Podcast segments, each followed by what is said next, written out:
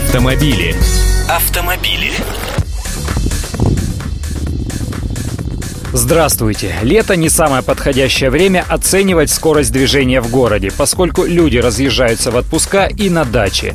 Но все же и сейчас нельзя похвалиться тем, что утром на дорогах все летит. А по пятницам вечерами на выезде из города дело совсем труба. Так что и сейчас можно констатировать, что средняя скорость движения автомобилей в Москве за первые 6 месяцев текущего года снизилась аж на 10%. К таким выводам пришли после проведения исследования эксперты компании Geolife. За полгода средняя скорость перемещения машин с 6 утра до 8 вечера в будние дни составила 23,9 км в час, тогда как в прошлом году этот же показатель равнялся 26 с копейками километров в час.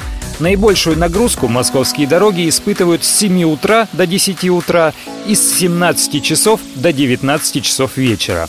Это тот самый образный двугорбый верблюд, когда утром и вечером происходят резкие увеличения заторов на дорогах.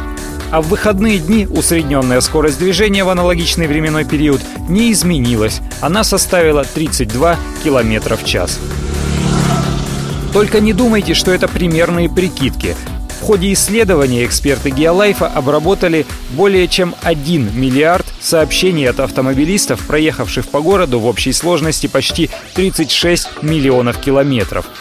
Чем же все эти данные можно объяснить? У меня лично есть три варианта. Машин стало еще больше, это раз. Второе. Выделенные полосы сделали проезжую часть для автомобилистов уже. И третье. Камеры видеофиксации, которые постепенно делают нас более дисциплинированными, из-за чего люди стали меньше гонять, когда дороги пустые. А вы чем объясните замедление потока движения автомобилистов? Автомобили. Автомобили.